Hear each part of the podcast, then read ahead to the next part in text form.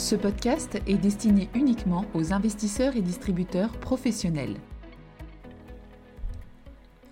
Bonjour à tous. Cette semaine, nous allons parler des rivalités technologiques entre grandes puissances et des politiques industrielles qu'elles décident dans ce cadre. Pourquoi évoquer ce sujet maintenant? Eh bien parce que le Sénat américain vient d'adopter un projet de loi intitulé Innovation and Competition Act qui prévoit d'importants investissements dans la recherche-développement dans les industries du futur, on va voir lesquelles un petit peu après, avec l'objectif de contrer les ambitions de la Chine.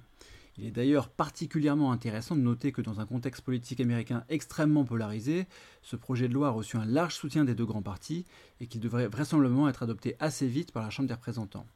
Aux États-Unis, ce projet de loi est surnommé dans une grande partie de la presse, qu'elle soit financière ou non, la loi anti-Chine, et il est présenté par certains comme la riposte au plan Made in China 2025. Justement, revenons un petit peu en arrière. Le plan Made in China 2025 avait été dévoilé en 2015 sous l'impulsion du président chinois Xi Jinping. Il s'agissait d'un plan de 10 ans qui ciblait 10 industries stratégiques et qui visait à faire de la Chine le leader de l'industrie high-tech devant les pays développés et à ne plus être dépendant de ces derniers. Ce plan était lui-même en bonne partie inspiré du plan Industrie 4.0 dévoilé par l'Allemagne trois ans plus tôt. Parmi les 10 industries stratégiques ciblées par la Chine, on trouvait notamment la robotique, les véhicules propres, les nouvelles technologies de l'information, l'intelligence artificielle, l'ingénierie aérospatiale ou encore l'ingénierie maritime high-tech.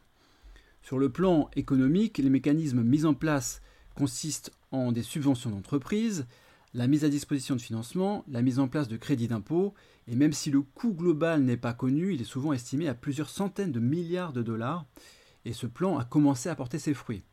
On peut évoquer l'envoi d'une sonde sur la planète Mars, le retour sur Terre d'une sonde avec des échantillons prélevés sur la Lune, ou encore la plongée du sous-marin FN-12 à plus de 10 000 mètres de profondeur pour étudier la faune et la flore. Tout cela confère à la Chine un certain prestige, mais on peut également souligner des succès commerciaux, puisque la Chine est par exemple devenue un leader sur le marché des véhicules électriques et a gagné récemment beaucoup de parts de marché dans le domaine de l'automatisation industrielle. Si on revient aux États-Unis, le plan que vient de passer le Sénat est un plan ambitieux de 250 milliards de dollars sur 5 ans, mais ce qu'il faut souligner ici, c'est que la recherche publique a perdu beaucoup de terrain aux États-Unis ces dernières décennies. Les dépenses fédérales en recherche-développement calculées en points de PIB ont baissé de façon tendancielle depuis le début des années 60, qui correspondait à la course à l'espace, et elles sont même tombées à à peine 0,5 points de PIB ces dernières années. On est donc ici dans la réaction par rapport à l'émergence de la Chine, ce qui était explicitement mentionné dans le texte de loi. Alors que comprend le projet de loi? Il comprend notamment une enveloppe de 52 milliards sur 5 ans pour faciliter le développement des industries domestiques de semi-conducteurs. Et ici, on a bien vu cette année la dépendance des pays occidentaux à l'Asie, avec la pénurie de semi-conducteurs qui pénalise un grand nombre d'industries, dont l'industrie automobile. Le projet de loi comprend aussi 120 milliards sur 5 ans de crédits supplémentaires pour les activités de recherche-développement de la National Science Foundation, du département du commerce, du département de l'énergie et de la NASA. Ces, fonds permettront notamment la création d'une nouvelle direction au sein de la National Science Foundation qui travaillera sur des technologies clés comme l'intelligence artificielle et l'informatique quantique.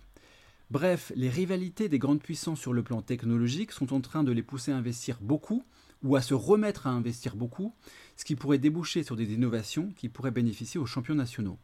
En toile de fond, c'est aussi un découplage encore plus net entre la Chine et les États-Unis qui se profile. Ce sujet sera donc à suivre à plus d'un titre. Merci de votre écoute. Communication promotionnelle non contractuelle. Les commentaires et analyses reflètent l'opinion de CPRAM sur les marchés et leur évolution en fonction des informations connues à ce jour. Du fait de leur simplification, les informations données dans ce podcast sont inévitablement partielles ou incomplètes.